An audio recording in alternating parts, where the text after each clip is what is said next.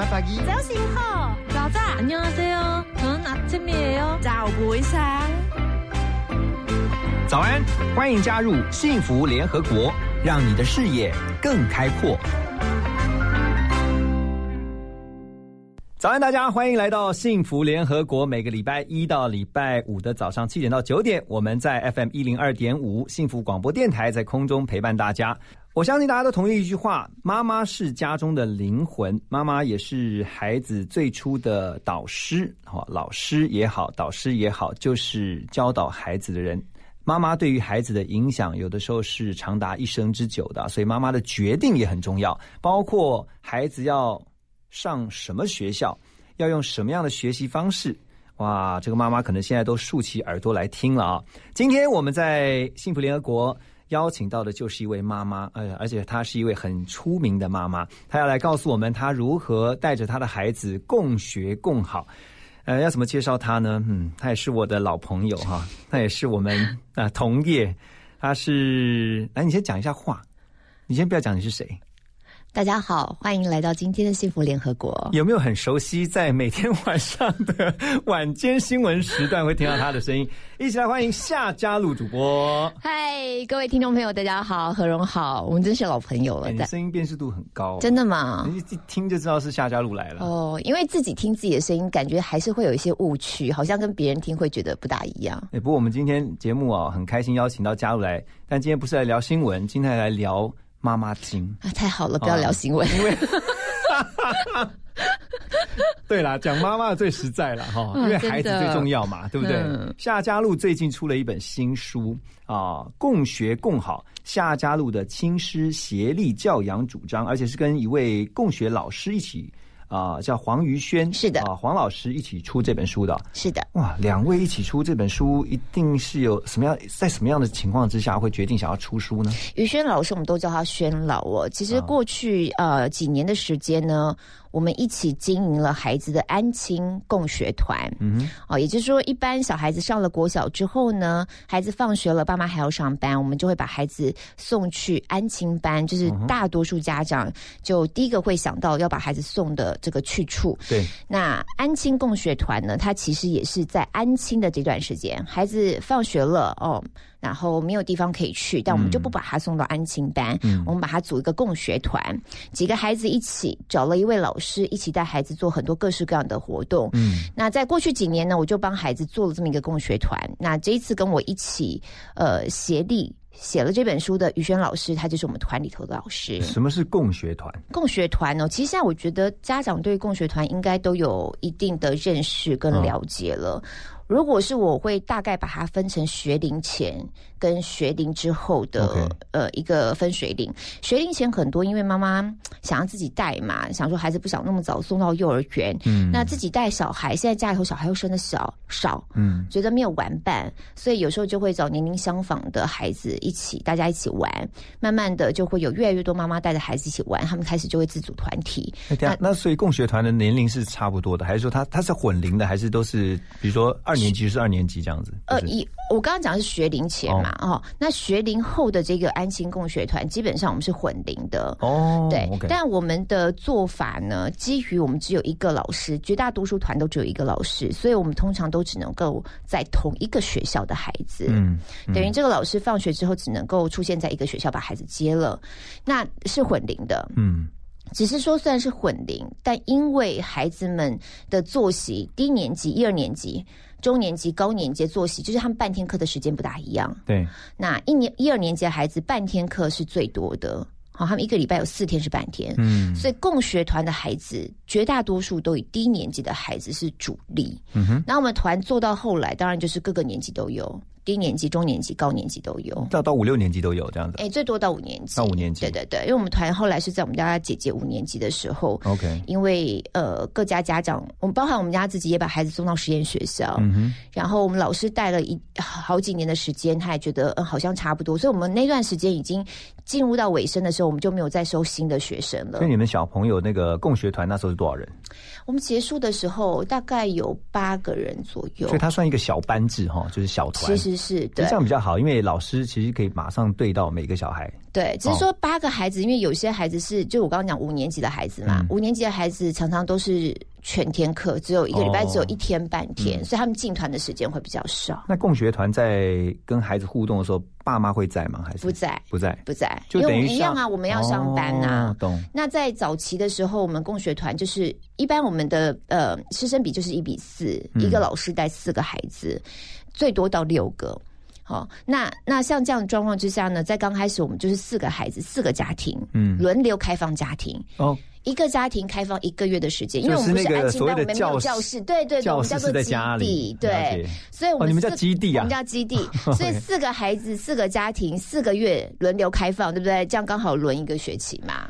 漂亮。对，那嗯那很多人就说，哎，那你家长不在家，你你家里头就这样开放大家进来，对我们就是这么操作 对我们就是这么操作。那孩子很好啊，今天那、这个月在我们家，我就小主人呐、哦，OK，我我保管家里头的钥匙啊，嗯我带着大家回我们家，然后我们家怎么使用？哦，客厅、餐厅大家可以去，嗯房间不能进去，或我的房间每天可以开放个半个小时，大家可以进来玩，或者你可以定规矩啊，对不对？你是小主人嘛。对，哦，那小客人们呢，就是要 follow 小主人定的规矩，你到人家家做客嘛。嗯所以其实共学团的好处就是，他一直都在学，他学的方式不是坐在课堂里头学，不是那种课本上的知识。对哦对对，他已经在学那个 Airbnb 的经营方式，是这样的，对耶，有没有？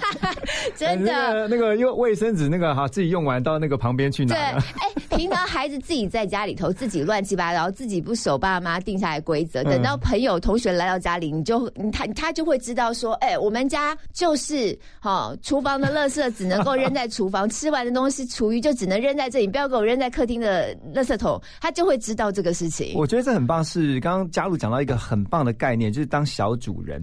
我觉得从小呃，可能每个人家庭家庭环境或成长背景不一样，就是我们呃都知道怎么样去当客人，或也许有些不知道怎么当客人啊。但至少你学当客人的机会比较多，但学当主人的机会比较少，因为大部分好像很少都到自己的家里面来。但是透过这个共学的模式，孩子自己学习当小主人，然后他可以设定自己。呃，所有的客人到我的家里面来，我们的游戏规则哈。他就是很多方方面面学习当中其中小小的一环。老师说，他会跟你们对，后来后来我们家的、呃，我们这个团呢，到后期我们其实有固定基地，我们跟我们的教会借了场地。哦 OK，那我们还是保留小主人日，就变成一个月一次。嗯大家就很喜欢那个小主人日，因为那一天还包含他们中午要吃什么，他们都要自己想好。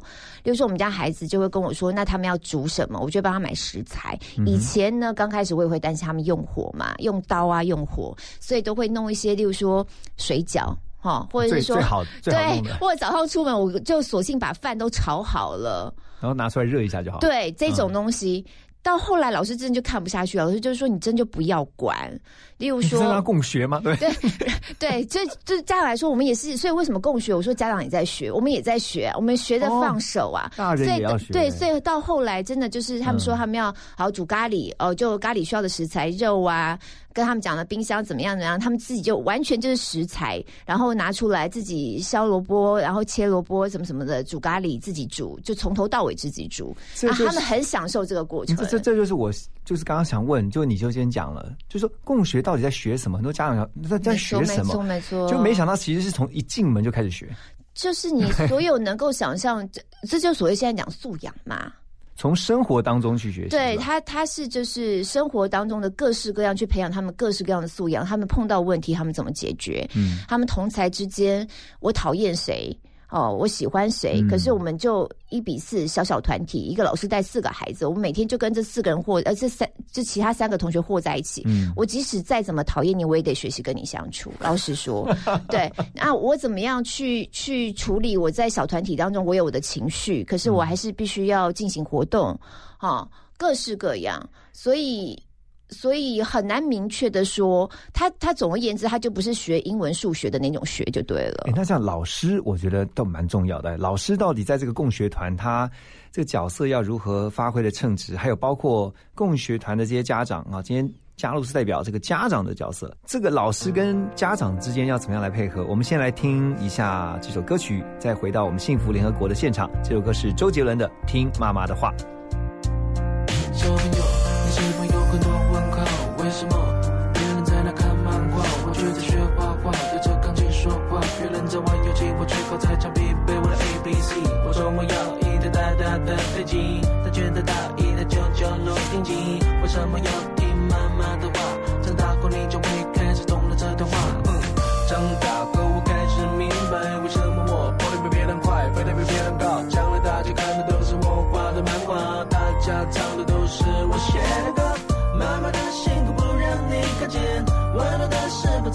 gentleman.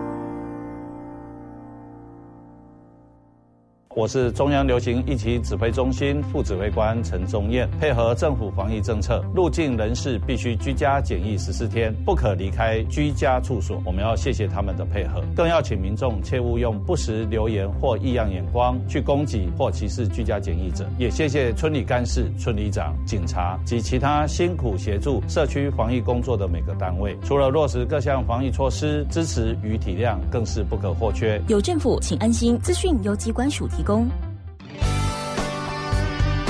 听见就能改变。Transformation fm 一零二点五 tr radio 幸福广播电台。欢迎您继续收听幸福联合国今天在我们的现场大来宾是知名主播夏佳露呃佳露来分享的就是共学的概念哦哎刚刚讲到共学团老师很重要。非常重要。嗯。这次跟我一起合作出书的我们的宣老其实是我们的第三个老师我们前面还有两位老师。前面两位是郑王吗还是？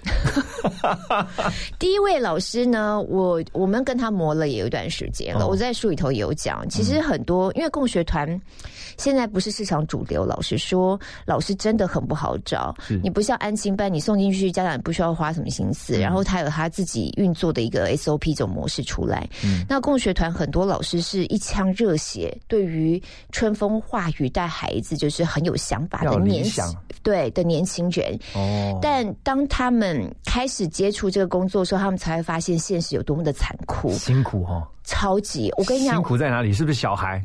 你看，他们刚开始新团新师哈，那个新新的学生们呢，都是幼儿园才刚毕业的一年级孩子嘛。对，很多状况其实他们生活自理上都很需要帮忙。我们第一个老师他就碰到这种情形，我跟你讲，我真的完全佩服他。就是我如果我是他在那处境，我就觉得我我真的很想要落跑。我们团里面有一个孩子呢，他就是。可能焦虑或紧张的话，他就会很想要上厕所。嗯，一个小男生，那当时的老师当然也知道他的他的习惯，所以他们每次出门上捷运车厢。进站就会先带去上厕所，嗯，那老师已经带他们去上了厕所之后，才上捷运车厢，对不对？一路坐坐坐坐到已经也没几站，就已经快要到了，下一站就到了，就可以出站就可以上厕所了。他就没办法，他说他想要上厕，他想尿尿，然后就尿出去了。你看你在捷运上面，你你带了四个小学一年级的孩子，然后你大学才刚毕业，嗯，然后一个孩子就尿裤子在你旁边。你是我想说，如果我是他的话，我现在是应该先赶快找个什么东西帮他把地上擦一擦呢？还是就是你你会很慌乱，然后那跟你想象你要春风化雨，你知道那有很大的落差，因为你还必须要去处理这种。非常非常实际的对生活大小事，对对对。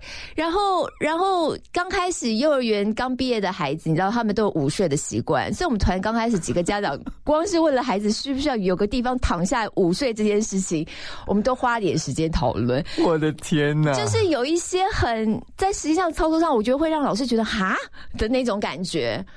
所以老师也很需要有一段时间的磨合跟心理调整，然后，然后孩子要喘息，对，然后，然后孩子本身也有一个不安定的灵魂，你知道吗？在在才刚幼儿园毕业，嗯，的那个，我觉得对孩子来说，那是他们人生一个重大阶段。小孩真的很难受控的。对，然后这些这些老师又很年轻，嗯，常常都是他们第一份工作，然后家长又抱着很高的期待，就你是老师啊，你应该要这样，你应该要那样啊，甚至给意见，对，甚至在共学团里头学费。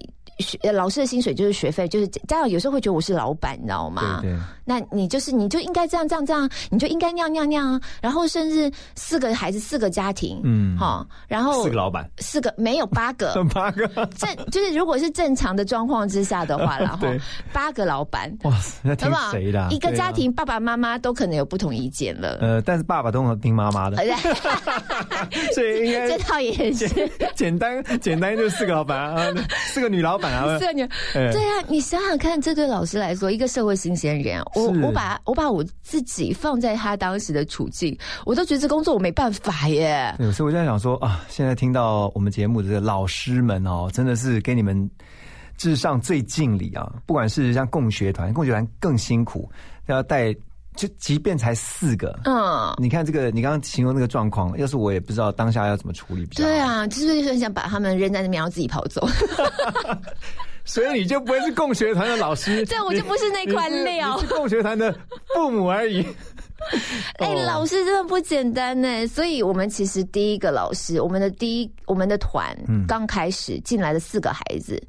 那个老师带了一个学期，就有两家撤退了，对，所以就换了第一个，然后第二个，到第三个，没有没有，是两个是两个呃家庭撤退之后，那个老师我跟他恳谈。哦，然后那个周末我跟我老公就特别杀了一趟到他们家附近，就是你们家地址给我，然后我们就在你们家附近约这样，那老师也很沮丧，因为他他真的有点措手不及，就是面对孩子各式各样的状况。然后后来我们就恳谈，然后我就跟他说：“我只要确认你一件事情，你有心，你很想要带好他们，嗯那我们一起来做，我们看我们家长能够怎么帮忙你这样子。所以他就他也落也落泪，因为他其实也有很大的挫折，因为一下子你知道四个走两个一半就不见了，对，那这团到底要不要继续往下走？而且这直接影响到他的收入，因为他的他就有两家的学费就没有了嘛。对对对，所以我也必须跟他确定说他愿不愿意再继续，我们继续努力，他也愿意，所以我们后来又继续努力，努力了一段时间，生下两个孩子，他比较更清楚孩子的个性之后，哎，磨合状况好了，我们再补其他孩子进来，所以很快我们就也补足了四个。嗯，那这个老师一直做了一年多的时间，后来其实是因为他自己的生涯规划，他的本科是念公卫的，公共卫生的，所以他现在也到了卫福部去了。那他离开的时候，也帮我们去找了第二个老师，那第二个老师就。给我们一个非常大的震撼教育，也是一个很不错的年轻人。嗯其实我们在 interview 他的时候温文有礼，那是个男生，但是他就是太温和了，嗯，所以被小孩欺负吗？完全就是他跟孩子之间的界限没有建立好，在一刚开始的时候，孩子完全就是欺负他，玩伴就对了，欺负他到我们都觉得太过分了，老就是师脾气很好的人。对，例如说孩子们会把老师关在教室外面，What？什么？不准他进来。哈？然后那个老师个性又很好，他一刚开始那个界限没有没有拿捏划清楚的话，孩子就真的无法无天，然后老师就完全不知道该怎么办。所以那老师常常就在教室外面一直打电话求救，问资深老师说：“那他现在碰到这状况该怎么办？怎么办？”其实可以理解啦，因为那个老师没有小孩，都不知道小孩的内心有时候藏着很多的恶魔。他们只有睡着的时候才是天使，被 被孩子欺负这样子，欺负到一个很夸有张，点受不。了了，是吧？然后，然后老师又有把孩子，就是外出的时候把孩子弄丢过几次。有没有突然觉得做共学家长心脏也要很大颗呢？你知道我有一次啊，好有趣，我这样听你这样讲，好有趣。我有一次啊，因为他们课后就是要去到基地嘛，然后因为那个时候那个男老师他自己是骑摩托车的，他就想说，我以为他是骑摩托车跟着孩子要搭的那趟巴士跟在旁边，所以还小朋友搭巴士，他骑摩托车对对对对对对。照道理跟就这样对对对我本来以为这样对不可能这样四载啊。对，但是呢，那一天其实刚好只有我们家的孩子进团，其他家孩子刚好家里头有事吧。反正那天只有我们家的我们家大姐进团，只有我们家一个孩子自己坐公车，在他小学二年级的时候，二年级下学期的时候，然后老师呢，可能之前。试过几次，大概对孩子有把握吧，觉得反正都同样的路线嘛，他们也都走了很多次，所以老师直接到集合点去等他。哦，并不是在车站等，小孩就不见啦，小孩不见了，然后然后他打电话给我的时候。他打电话给我的时候，我其实已经快要进进棚要昂新闻了，因为已经五点多了，就是已经是我在我最最忙的一个工作阶段，所以当下他打电话给我的时候，我就背脊一阵发凉，你知道吗？想说，然后我就说他不是有带表嘛，因为我们孩子常在外面哦跑，像像定位那种，是不是就是可以打电话的那种儿童指挥表。结果那天他我们家姐姐表也刚好没电，就是你要你要让孩子自己独行，你也稍微确定一下，就是有没有 Plan B 嘛有一个备案，他也没有没有足够的经验，然后他。其实已经等了孩子好一段时间没等到，所以他才非常着急打电话给我。还好他打电话给我非常着急的时候呢，刚好他看到孩子出现了，就啊他来他来他，我就啊，然后我就！回去的时候问小孩到底发生什么事，可能那时候他个头比较小，小学二年级，他要下车，大概不知道没有按到铃，还是声音太小声，哦还是他在对司机司机没有注意到，就错过了，所以就一路就过站。那过站之后，嗯。对孩子来说就就面临到一个很大的危机，因为他他也接下来他也不知道该怎么办，嗯，所以还好，因为他过站之后，那个司机人也很好，知道孩子的状况之后，就索性把他带到终点站，因为已经距离终点站没有多远了对。你在中途放他下车，他要自己过马路，从对向再坐回来，其实反而比较危险。嗯，所以司机索性把他带到终点站，然后从终点站下一班发车的司机交接给对方，然后告诉对方他在哪边下车，了解。所以花了一点时间回来。所以这堂共学课的老师是司机。因因为因为因为司机北北跟他讲说，你再坐回，你从那个我我跟你讲，这就是为什么为什么心脏越练越大。可因为我们家姐姐后来还做过呃好多次那种坐错站呐、嗯睡过头啊，什么这种事情，然后我都、呃、OK，给回得来回得来的，她都可以自己想办法回来。我觉得听你听你这样分享真的很有趣。可是一定很多家长会很好奇，那我的孩子到底适不适合共学？是不是有些孩子他真的就是不适合共学，还是其实都适合共学，只是你想太多了啊！我们先听罗大佑的这首《母亲》，再回到我们的幸福联合国现场，跟我们今天的大来宾夏家璐来聊。你如此端详的这张迷惑的脸，和那历经风雨和冰霜寂寞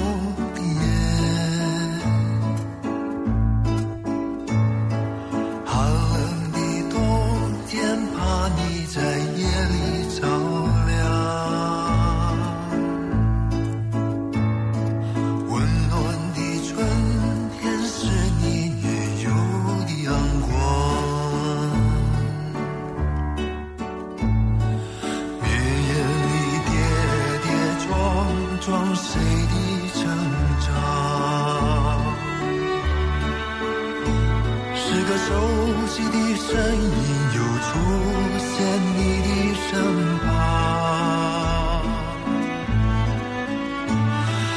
无言的牵挂中，想你在世间流浪。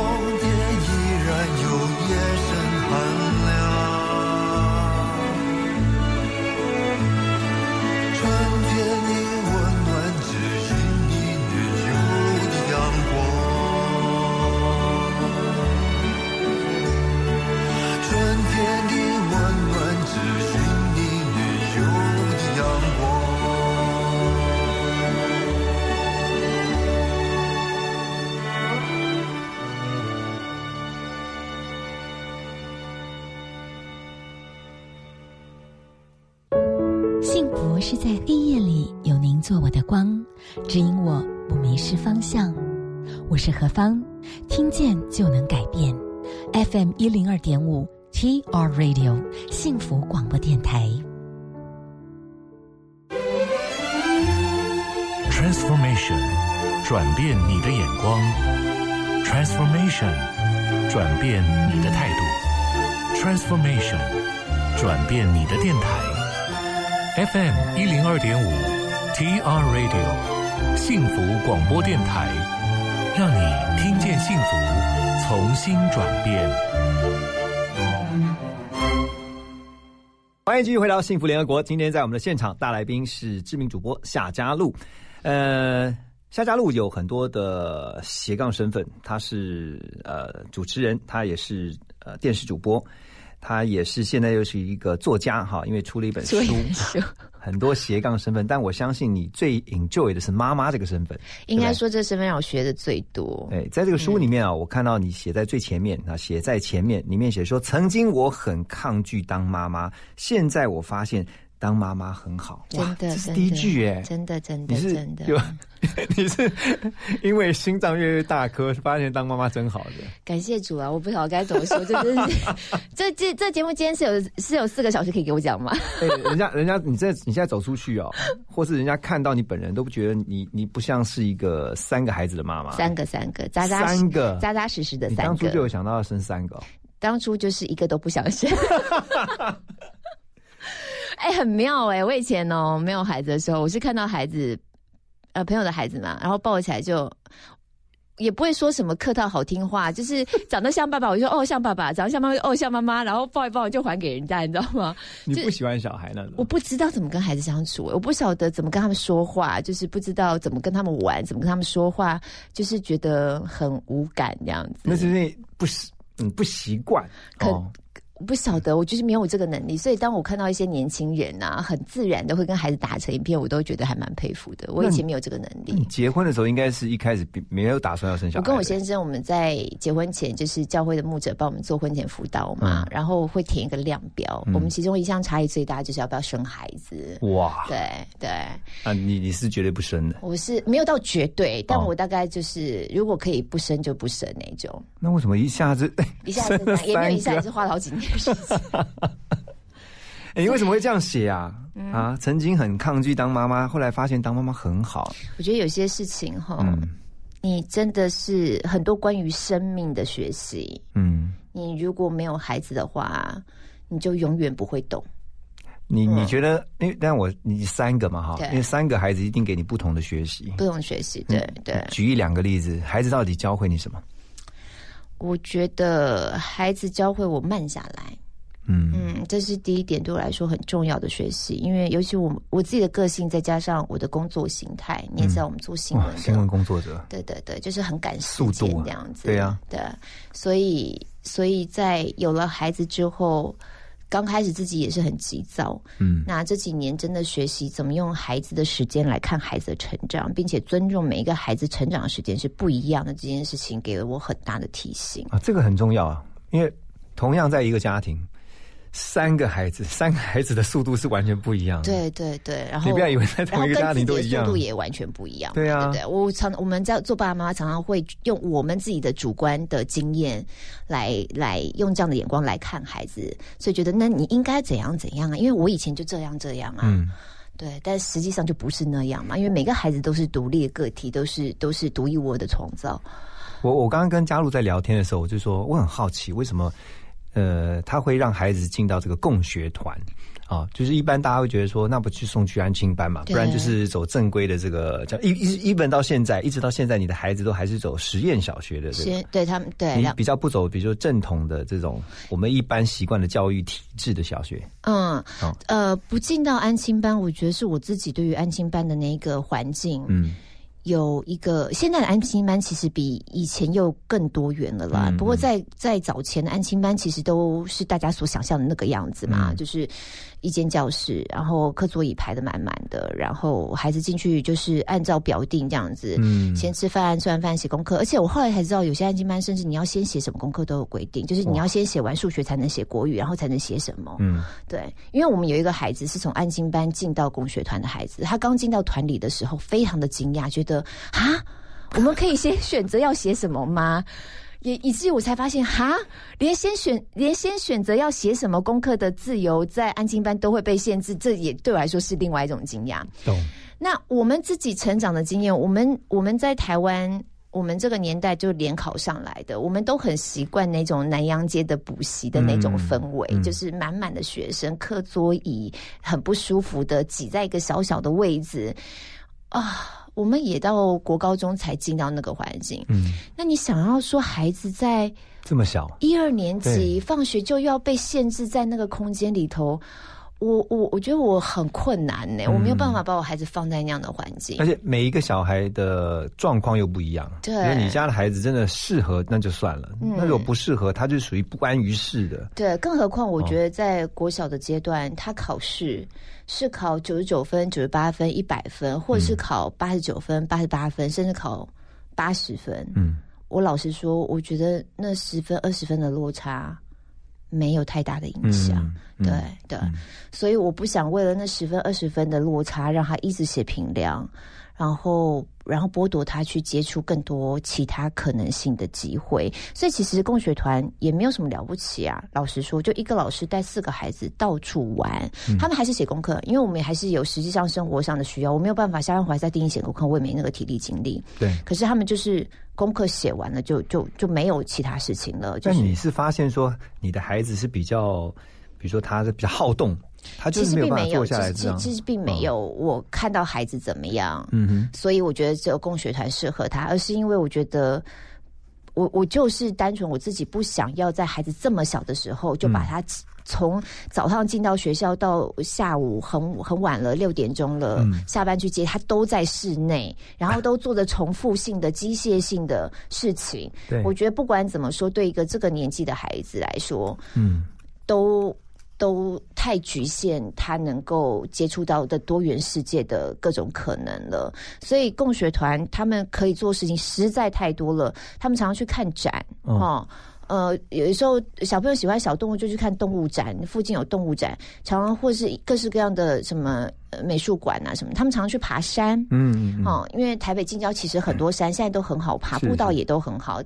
他们常常去，因为我们在内湖南港这一区嘛，他们常常去内湖爬金面山。金面山哦其实需要拉绳子攀爬的。嗯我刚开始看到小学一年级就背着书包、爬那个山，我也有点吓到。然后他们常常去做各式各样，他们有时候甚至去外双溪去抓虾，去野外嘛，去野外亲近大自然这样子。就是你所想到各式各样的可能。就从大自然其实可以学到很多功课的。不管是对，不管是大自然啊，或者是各种各种展览呐、嗯。甚至他们有时候自己小朋友讨论一下，他们想去看电影啊，嗯。他们也可以一起去看电影啊。你看下午下午的时间，周周间下午根本电影院都没人，所以他们可以跟老师共同讨论，然后决定说我的课程。这就是看每一个老师的带法了。哦。我们这个老师的带法，他们每一个月的形式力讨论一次，嗯。然后有一些开放性的选项，跟孩子一起讨论。对对对，然后哦孩子可以决定他们一起要做些什么。嗯，所以以至于这也很有趣。当两个孩子在争执的时候，就是孩子常常发生这种事情。所以假设 A 惹了 B 了，嗯然后 A 又扯不下脸跟 B 道歉，好不容易道歉，那 B 说那你要你要给我一些什么补偿啊？A 就会拿他的这个我们这个月。我们要决定我们要去哪里的这个选、哦这个权利，嗯让给 B。就例如说 B 想要去看球赛，那我就会支持你，我投你票，类似像这一种。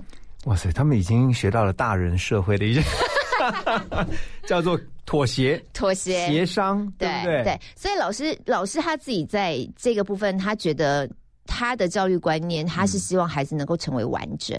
而且完整，但完整的过程，我觉得就是需要妥协，因为你在团体里头，每个人都希望自己完整嘛。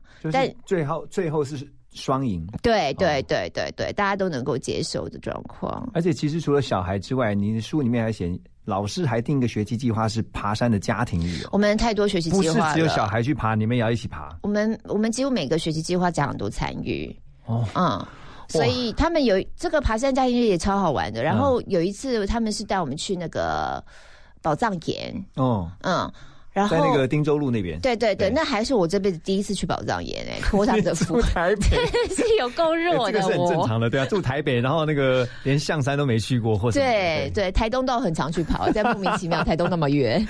对，然后然后那次也非常有趣，那次他们就有一个故事的文本，嗯然后设计了一一一连串的关卡，最后要家长们去找到失踪的一个小男孩。那那个失踪的小男孩其实就团里头的一个孩子，然后他就躲在宝藏岩，你看那个地方很好藏人，玩躲猫猫的地方。对他就在某一个地方等我们去找他，然后当天就分成 A 组跟 B 组。那整个整个文本的设计，就故事的文本的设计，这故事是怎么产出的？然后他们在各个关卡的那些留下来的线索呀，然后各式各样的道具啊。都是在这这个学期当中花了大概一两个月的时间，然后孩子们一起讨论出来，老师带他们做。所以我们这次出这本书有一有一个宝藏岩的地图，在书里面有也有那个、嗯也有照片，然后我们有把它做成限量的小物。它就像过关的游戏，对不对？对对对，就把那个地图印在一个帆布袋上，就让我们好像想到那个像现在很流行什么密室逃脱，有点类室外的，有点类似。然后在这个、这个学习计划当中，我那时候就问老师说：“这到底哪来的这个计划？”然后老师就说：“就有一次他们就在。”老师看到了一个来自日本的失踪人口的一个故事，失踪儿童的故事，就随口跟孩子分享。可能一方面初心是想说让大家要注意自己的安全，类似这样这种吧，就没有想到孩子们非常喜欢那个故事，嗯然后就想说那那个人跑到哪里去了？怎么样？他们就开始建构出他们自己的故事。然后老师第一次讲到这个网络故事的时候，有些孩子没有请假，没有进团，那没有进团，没有听到故事，所以进团的还赶快跟他们分享说：“ 哎，那天怎样讲了什么？”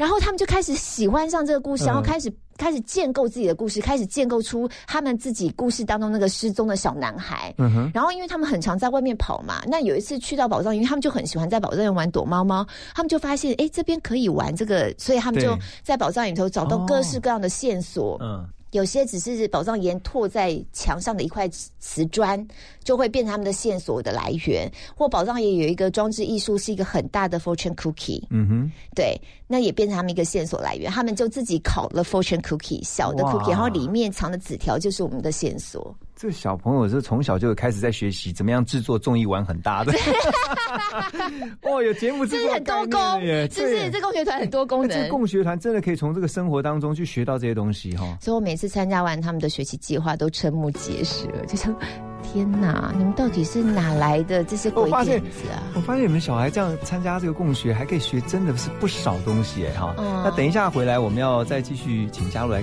带我们来了解一下啊，因为其实孩子的反应相信是最真实的。孩子告诉你们说他在共学团里面，他到底他的收获在哪里？是我们先来听这首歌曲，黄韵玲的《妈妈的眼睛》，再回到我们的现场。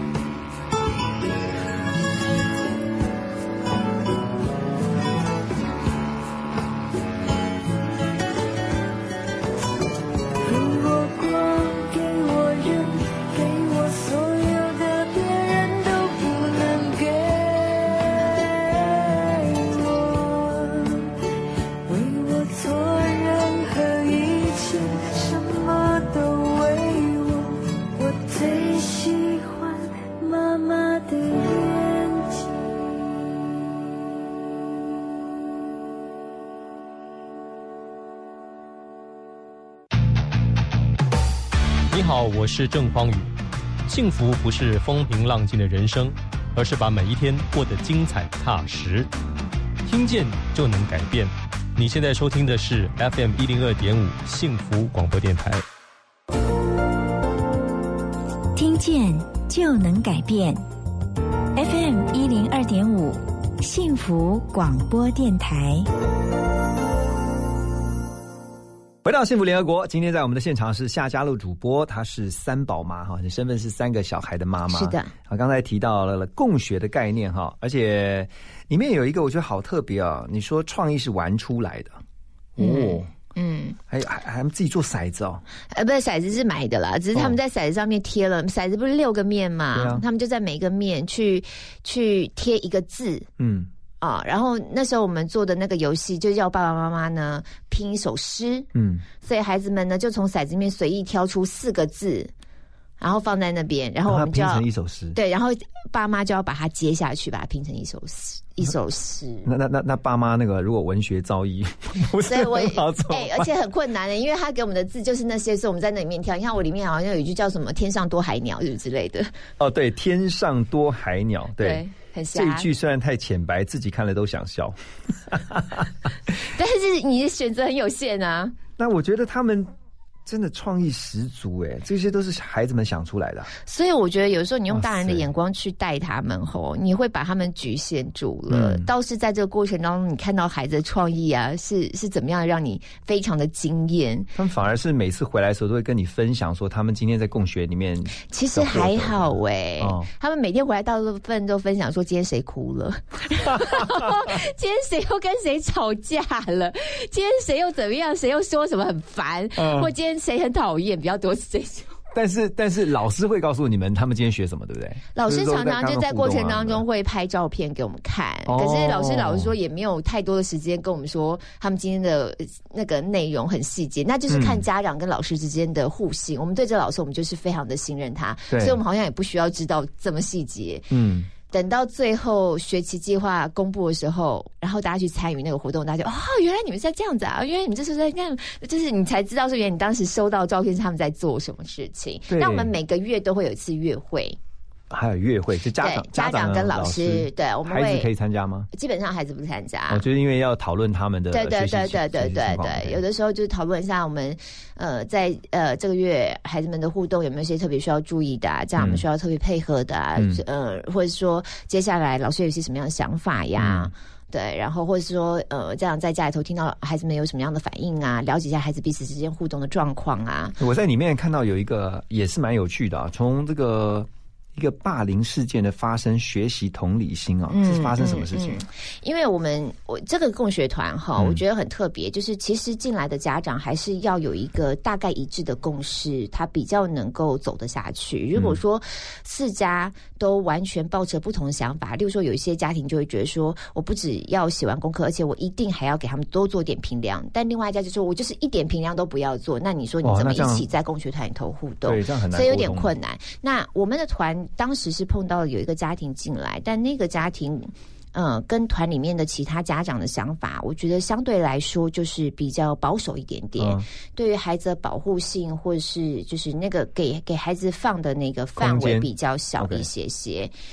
那在原来相处上，就会有一些些觉得好像想法不一致之处。嗯那因为那个家庭刚好妈妈工作的地方是在一个补习班，也在学校附近，嗯嗯嗯所以当时他们也很好心的就说我们可以无偿来使用这个空间。那我们也觉得很方便，因为距离学校确实很近，就没有想到进去之后呢，就出现了一些呃预期之外的状况，包含呃安静呃那个补习班里面教室里面的 cam 那个哦监视那个视器，嗯，在我们不知道的状况之下被看。哦，孩子、老师、家长、其他家长都不晓的状况之下，我们其实是被监视着的。哦，那你你你也知道，现在很多霸凌事件嘛，嗯所以这种监视器存在也感觉起来是个必要的安全防护机制。可是我们都不知道，所以所以那个当下已经有一些些状况出现了。那后来那个妈妈就是因为看了那个监视器，然后发现说她的孩子因为是新新生进来的，嗯新生其实进来都需要跟原来的孩子需要一点时间磨合跟相处，嗯中间一定会有冲突，百分之两百有冲突。嗯，可是这是他们学习人际的一种模式。对，冲突调整，冲突调整，然后老师在这边扮演一个引导的角色。但那小孩子就是有时候就是会恶作剧干嘛的？嗯嗯那有一个孩子恶作剧的程度让他妈妈觉得没有办法接受，所以就认为说他的孩子被霸凌了。哦，对那对妈妈来说，妈妈也很难受，因为妈妈其实就在这个同一个场域工作，那孩子当然也受伤，然后出来跟妈妈求救。但妈妈没有第一时间的去接到这个球，嗯又把孩子要他回去参与学团活动，所以那妈妈也很自责，觉得孩子已经出来求救了，可是我没有帮助到他。嗯可是就呃呃，就是你要说他是欺负人的这个孩子来说，他其实他就是玩过头，嗯他不知道界限在哪里，这件事情是要被教导的。嗯哼，对，但是不是要用一个霸凌立刻框住？嗯我觉得那个都是可讨论。对，对，但总而言之，在也因为刚好那一天刚好呃宣老不在，是一个代课老师来带，他不那么熟悉每个孩子的状况，以至于后来事情发生，那老师处理状况也也有一些些不够成熟，所以以至于后来这个事情就有点扩大到变成两造双方的家长呢，就是盯着监视器的画面，哦，几分几秒发生什么事情，嗯。已经走到很问责的那种方式，其实双方心里头就会有起了非常大的疙瘩。对，那在书里面有去提到，我当时对这件事情，我当然我也很紧张，因为我我们团里面从来都没有发生像这样的状况，所以也去听了两方的说法，然后安慰了对方这样子。那只是说。就是看孩子之间的冲突这件事情，家长是一个什么样的角度跟眼光在看。那你们后来有跟孩子讨论这个事情吗？有有有，书里面也有写的比较详细。后来那个宣老怎么样进入到里面，哦然后把当事孩子，就是说呃被欺负的、受委屈的那个孩子嗯不在场的状况之下，跟其他孩子去厘清。哦，你们为什么会认为这个孩子这样这样这样那样？然后你们不喜欢，那不喜欢原因的背后是什么？我们是不是可以怎么样的帮助他？对，让他跟我们可以更容易的玩在一起。嗯、懂。对对，那像孩子在这个过程当中也会了解到说，OK，他也许呃不至于说到霸凌这么严重的字眼，可是再过是再过头，可能真的以后人家就会直接就说你是霸凌了，哦。所以他也必须知道事情的严重性。那对于受委屈的孩子来说，当然老师也必须更多的去协助这个孩子怎么样融入到这个团体，因为孩子真的很特别。像我们这个团体人这么少，曾经有一度啊，四个孩子当中只有我们家姐姐是女生。那那段时间，我们家姐姐动作就是很粗，就是踢呀、打那种肢体动作就都来这样，因为她在三个都男的，对，他在那里面他要生存，所以他就必须，他就必须也要捍卫自己，就会你看很妙。然后曾经有一度就是只剩下我们家姐姐跟另外一个小男生的时候，他们两个其实从小一起长大，就很会吵。OK，然后到后来进来第三个孩子，那个孩子个性相对稳定，他一进来啊。他一讲一句话，那两个本来在吵，就说，例如说，他说这有什么好吵的？那两个在吵，就立刻安静下来。就是每增加一个孩子进来，那个孩子本身的个性都会起很微妙的化学变化。那这中间过程都必须要有一段时间观察，然后给孩子一点空间，他们彼此去磨合跟调整。受委屈的。比较辛苦要融入旧有团体的新加入的，我们要去帮助他。那原来旧有团体，他们就会觉得他们都会有一些排外，嗯确实都会有。嗯那我们要在这个过程当中，怎么样协助孩子？你以后在人际相处上，在这个部分你必须要去克服。我们怎么样去敞开？怎么样去建立更健康、更正向的人际关系？我没有说你一定要跟每个跟你个性明明就是很不相合的都要成为好朋友。对。但问题是我们可以跟大家相处，这就有点像是，所以它就是一个过程。哦它很像是一个，你把孩子放在一个好像小型社会，让他先去了解一下。对，所以家长家长必须要容许孩子有冲突的空间。嗯，如果说都都不给孩子这样的空间，我觉得某种程度是剥夺他们在透过这个机会学习的可能性。我看到书里面还有一个，就是你有提到说，童年的点滴都是最美好的回忆。嗯，啊，因为这些在共学团里面的孩子，他们一起长大，在这一段时间呢、共同学习。而且不只是学到书本上的知识啊，这个之外还有很多是从生活里面学到的智慧。嗯，这个会这样，我我也我我就想到以前我在小时候，其实跟一些小时候一起长大的朋友，其实有有些印象很深刻的，都不是在 教室里面发生，都是些五四三，有没有？都是五四三的啦。可是这是人生当中最好最有趣的，就是那些五四三。对，而且你刚刚讲的那个，就是比如说像是。呃，即便是那种小团体的哈，就是呃，你今天跟谁好，然后今天跟谁吵，呃，你今天有可能跟 A 好，明天跟 B 好，但是你又要想，哎，A 的感受是什么样，你就会开始学到的东西，真的不是课堂上在教的。嗯，没错，没错。那这个对对共学团来讲，他就是天天透过这个共学的模式在学习。对，而且因为我们几个家庭后来大家就比较熟悉，有时候一起出去玩嘛。在我们学团结束之后，有一次大家一起出去玩，然后我坐那桌刚好都是团里头的孩子很多，嗯。我我们就开始聊啊，因为团已经结束了，我就开始问他们说：“哎，那你们觉得印象当中最好玩的啊，或是去哪一次出去外宿，你们觉得怎么样？”怎么开始问嘛？嗯，然后越问越多，我就觉得他们的回答很有趣。后来我就问他们说：“那你们谁跟谁最会吵？”他们就说某某某跟某某某这样子，异口同声哦。然后其中有一个人其实也在现场，其中有一个孩子也在现场，他自己也异口同声这样子。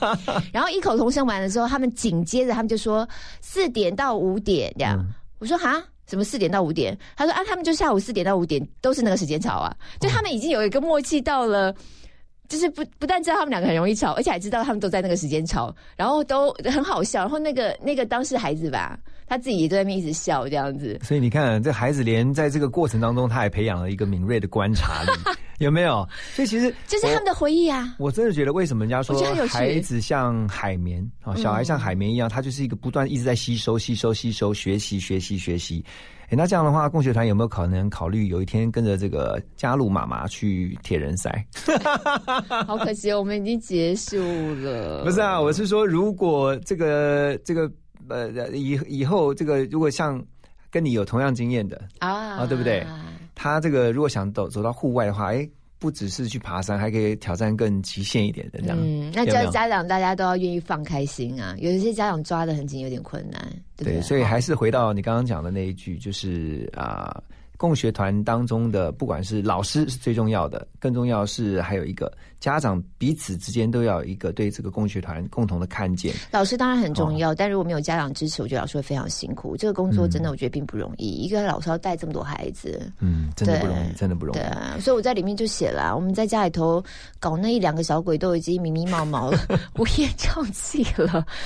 对啊，一个年轻人，你看也不过就二十来岁，有的时候就是会建议家长，我们在跟老师互动上，其实也要给老师多一点支持。对，所以嗯夏家路啊、呃我们今天的大来宾呢，特别透过他这本新书啊，《共学共好》，然后是四块玉文创所出版的这个书呢，告诉家家长们，除了让孩子上安亲班，其实还有其他的选择可以考虑。是是最主要是让孩子在共学的环境里面，能够让他们用心、开心的玩，还在玩的过程当中能够学习更多。哇，今天这个聊了非常多的妈妈经哦，真的，我再次肯定你是非常 enjoy 妈妈这个角色。好，谢谢夏家路，谢谢，谢谢来分享，也谢谢所有的妈妈们、爸爸们啊，都能够，还有孩子们都能够天天开心。 My mama told me when I was young, we're all born superstars. She rolled my hair, put my lipstick on, in a glass of her boudoir. There's nothing wrong with loving who you are, she said, cause he made you perfect, babe. So hold your head up, girl, and love.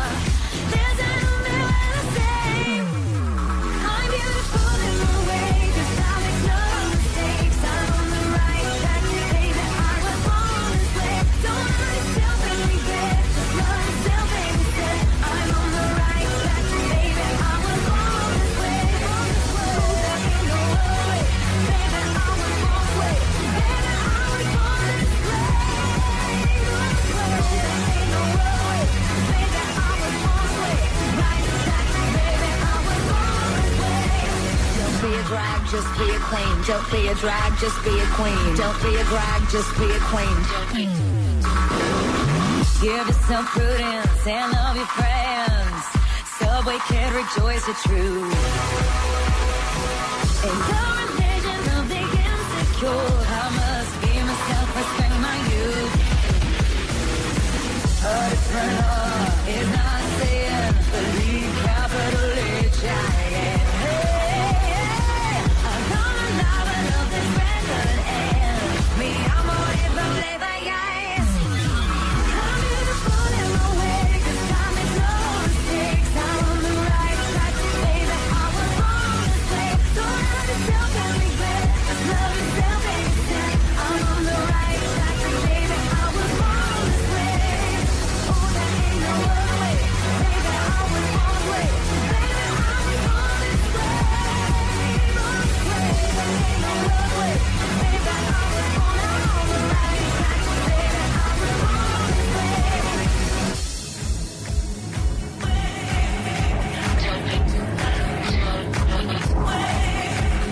be a drag, just be a queen. Whether you're broke or evergreen, your black, white, beige, show descent. You're Lebanese, you're Orient. Whether life's disabilities left you outcast for leader teased, rejoice and love yourself today. Cause baby, you were born this no way. No matter gay, straight or bi, lesbian, transgender life, I'm on the right track.